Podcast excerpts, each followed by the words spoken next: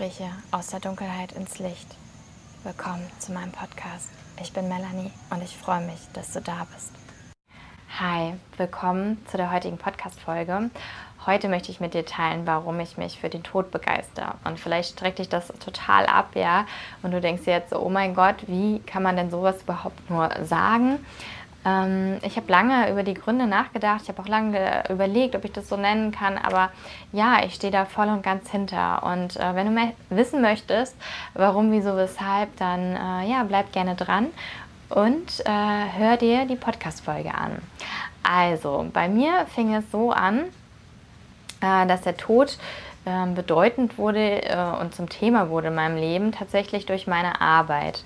Ähm, ich habe für den Arbeiter-Samariter-Bund gearbeitet und äh, war dort Projektleiterin für den Wünschewagen recht ähm, ja, neu, als ich dort angefangen habe, ähm, habe ich dieses Projekt ähm, bekommen und äh, vielleicht kennst du das nicht, dann erkläre ich das nochmal ganz kurz. Der Wünschewagen gibt es übrigens immer noch. Das Projekt ist ein speziell angefertigter Krankentransportwagen, mit äh, dem Wünsche oder letzte Wünsche von Menschen erfüllt werden, die im Sterben liegen. Also sowas, ich möchte nochmal an den Strand fahren oder ich möchte nochmal zu einem Konzert oder meinen besten Freund wiedersehen oder was auch immer. Also es waren, oder es gibt ja die vielfältigsten Menschen, dementsprechend auch die vielfältigsten letzte Wünsche. Und genau, ich habe das äh, Ganze in Hessen mit aufgebaut und umgesetzt und da wurde ich das erste Mal so richtig bewusst irgendwie ähm, mit dieser ganzen Thematik konfrontiert.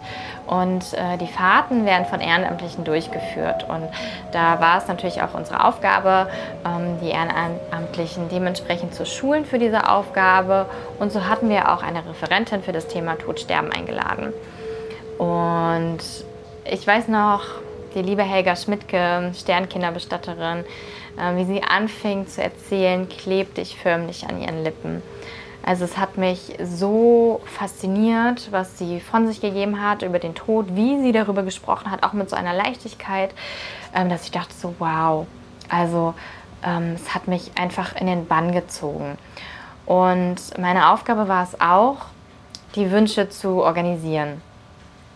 Und äh, dementsprechend ähm, war man natürlich oftmals am Telefon damit beschäftigt, unterschiedliche Menschen zu kontaktieren, zu fragen, ob äh, zum Beispiel noch eine Nacht an der Nordsee möglich ist, ja. Und ähm, also die ganz unterschiedlichsten Sachen.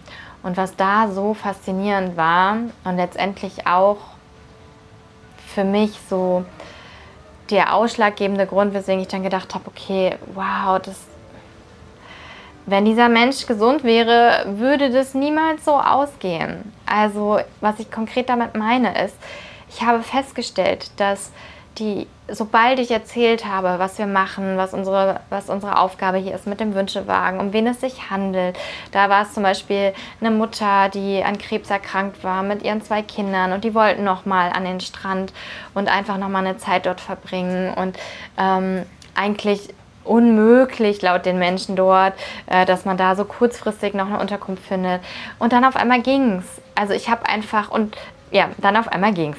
Ich habe einfach festgestellt, dass es, dass das gute Menschen sich zeigt, wenn es tatsächlich um das Sterben geht, um den Tod geht. Es ist es baut so die ganzen Barrieren ab, es nimmt die Masken weg. Es ist gleich eine Begegnung auf einer ganz anderen Ebene. Und diese, dieser Enthusiasmus, diese,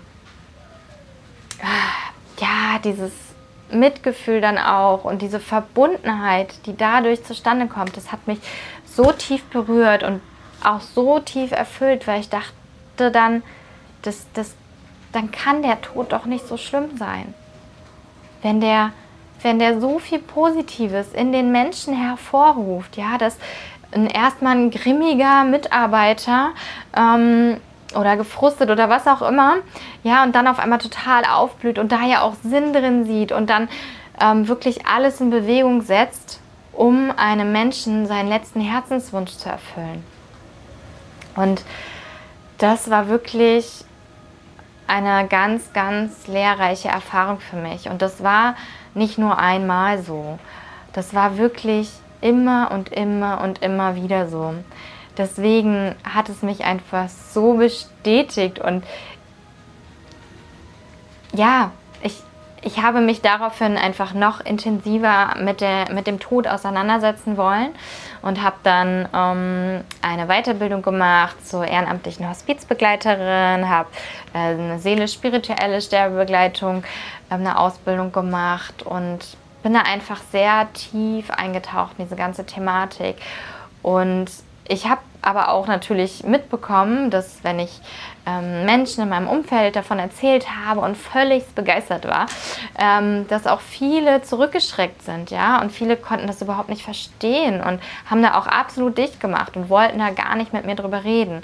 Und da ist mir auch wirklich nochmal bewusst geworden, okay, wie tief die Angst doch bei den Menschen vor dieser ganzen Thematik auch ähm, sitzt, was ja, ich verstehe es total, ja, weil Tod, ähm, wenn wir erstmal daran denken, dann bringt es Veränderung, ja, es bringt Verlust, es bringt Schmerz einher, Trauer. Das bleibt in den meisten Fällen nicht aus, ja, dass wir, ähm, wenn jemand stirbt, den wir lieben, dass wir natürlich vollends traurig sind, ja, und wirklich einfach dieses Gefühl der Trauer hochkommt. Und dennoch ist der Tod keine Bestrafung. Das ist das ist das Natürlichste, was es gibt auf der Welt, genauso wie die Geburt.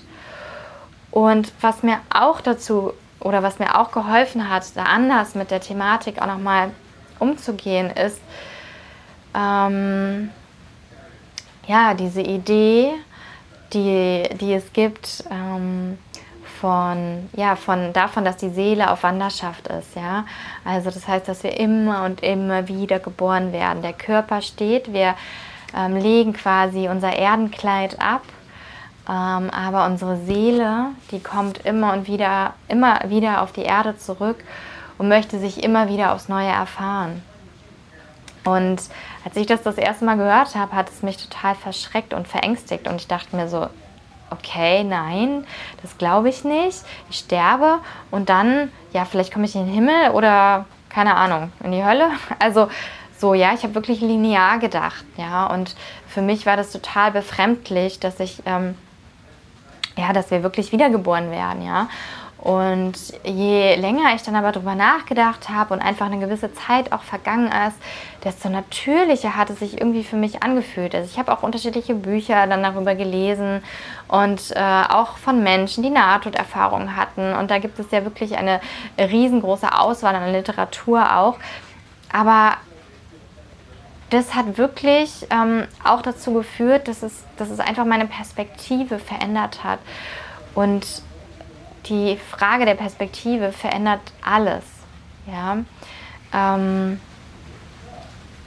und deswegen, wenn du jetzt für dich spürst, okay, da kommt noch ein Widerstand auf, ähm, ich habe einfach Angst, ich möchte darüber gar nicht reden oder so, dann möchte ich einfach nur vom Herzen einladen, beschäftige dich damit, beschäftige dich mit dieser ganzen Thematik, denn irgendwann kommt ja der Zeitpunkt, wo du sterben wirst. Du weißt natürlich nicht, wann, wie, wo, was, ähm, aber er wird irgendwann kommen und da wird es nicht so leicht sein, dich dann abzulenken oder dem Ganzen wirst du eh nicht entgehen können.